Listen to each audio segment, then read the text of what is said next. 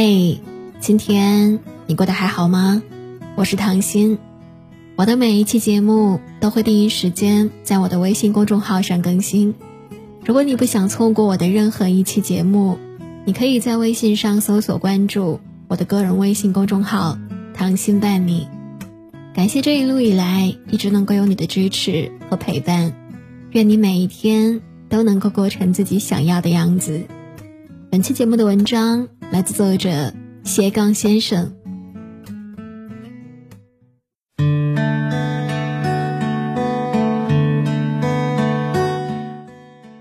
许久没有动态的刘诗诗，最近因为离婚上了热搜。起因是这样的：上周有网友在微博发布说，刘诗诗与吴奇隆正在走离婚程序。他还非常斩钉截铁的告诉大家，如果顺利的话，下个月就会官宣。宛若一时惊起千层浪，一时之间，看客们的吃瓜 DNA 纷纷涌动了。他们居然也要离，不应该呀！他们不是很恩爱吗？八五小花的婚姻，这是要全部阵亡的节奏吗？此后几天，网络上与之相关的议论热度不减，而两人离婚的原因很快也被扒了出来。有人说，刘诗诗之所以要离婚。是因为吴奇隆婚内出轨，与身边的助理纠缠不清。他们还列举了吴奇隆与助理穿情侣装、拍亲密照片等例子，力图增强自己的说服力。当然，也有人对此很不赞同。他们理直气壮地表示，明明是刘诗诗与吴奇隆的家人相处不愉快，所以才导致感情变质的。什么吴奇隆妈妈不满刘诗诗，吴奇隆一个人照顾全家。引刘诗诗不满等的消息随处可见，传闻愈演愈烈，二人被离婚的理由也越来越奇葩。或许是因为这些传闻实在太过分，就连正主都看不下去了。二十七号的晚上，吴奇隆和刘诗诗同时发表动态，本不想公开回应，却实在不堪被打搅的他们，晒出了一份律师声明，严厉表示。要追究造谣者的责任。这传了多天的大瓜，终于被证明只是一个谣言。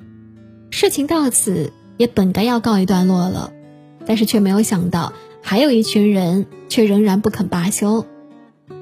这些人其实就是刘诗诗的一部分粉丝，他们有的是刘诗诗的伪粉，有的自称是事业粉，各称各不相同，但无一例外，居然都希望刘诗诗赶紧离婚。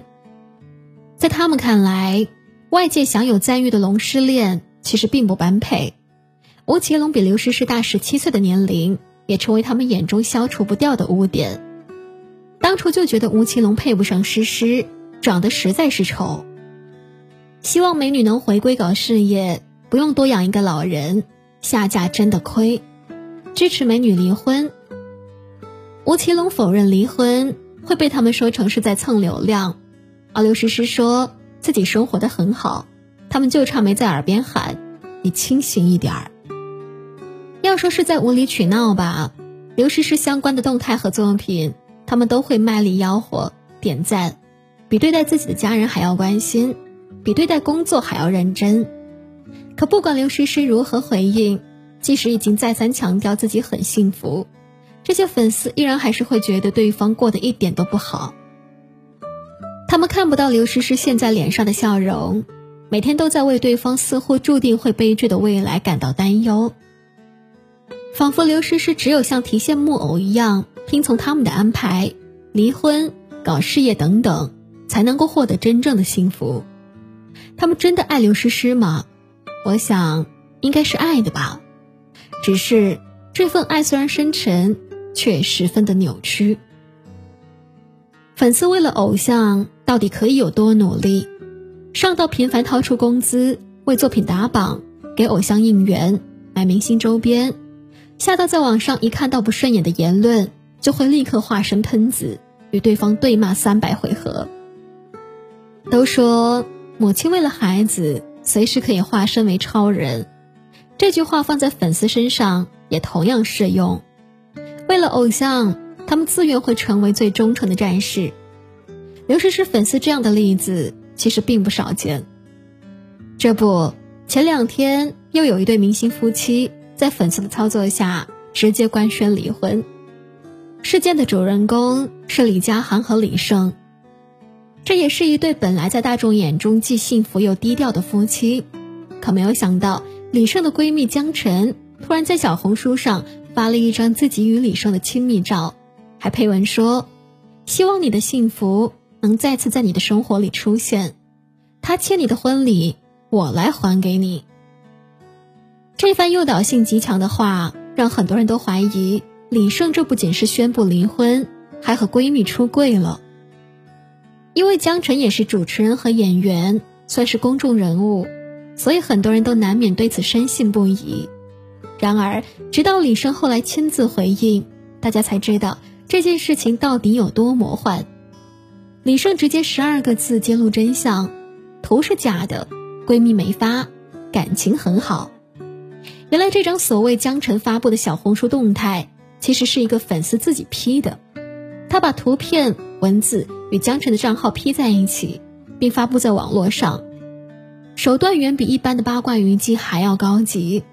真正的江晨气得破口大骂，还揭露说他们早知道这个粉丝是谁。从李晟谈恋爱到结婚期间，这个人一直在造谣。不是分手就是离婚。据统计，光是这两年，李晟就已经被离婚了至少三次，其中这个粉丝出力可谓是不少。李佳航后来顺藤摸瓜找到了这个黑粉，却也无可奈何。既是因为对方非常无赖，要钱没有，道歉随意，也是因为他的确不是什么黑粉，而是李晟一个极端的事业粉。他说自己之所以这么做。只是希望李晟能够有多一些事业心，而为了让李晟能够有多点流量，他这几年可谓是煞费了苦心。他不放过任何一次的热度，热衷于在各大平台发布李晟的消息。三十而已火了，他就杜撰了一个四十正好，宣传说李晟、孙俪等是主角，宣传图做的非常专业，就连官方都不得不亲自下场打假。也是因为他，李晟莫名成为普拉达、茶百道的代言人，与诸多顶流偶像合作拍摄大 IP 作品。当他这些年的所作所为被公开之后，吃瓜的看客们都惊呆了：这人图啥呀？这样的疑问在无数人的脑海中转悠。可能就像他说的那样，虽然李晟并不认识自己，但他却是把对方当成自己的姐姐。他希望李晟能够引起大家的关心和讨论，所以哪怕给很多人，包括李晟带来了困扰，也从不真心为自己的言行感到抱歉。一如网友评论说的那样，他打着爱李晟的旗号，活在个人的世界里，感动了自己，恶心了别人。撒贝宁曾这样评价追星：追星其实你是在追你自己，在一个虚假的世界里。为自己设计了一个理想中的人设状态，追来追去，追的是自己的影子。或许是因为偶像的人设太美好，又或者是虚假的世界太过美好，盲目追星的人很容易就陷入一种癫狂的状态，眼中除了偶像什么都容不下。一个迷恋明星的孩子，在期末考试的试卷上写满了偶像的名字。一位家庭并不富裕出身的少年，一周花六七十万，借债九十二万，只为和偶像靠近一点。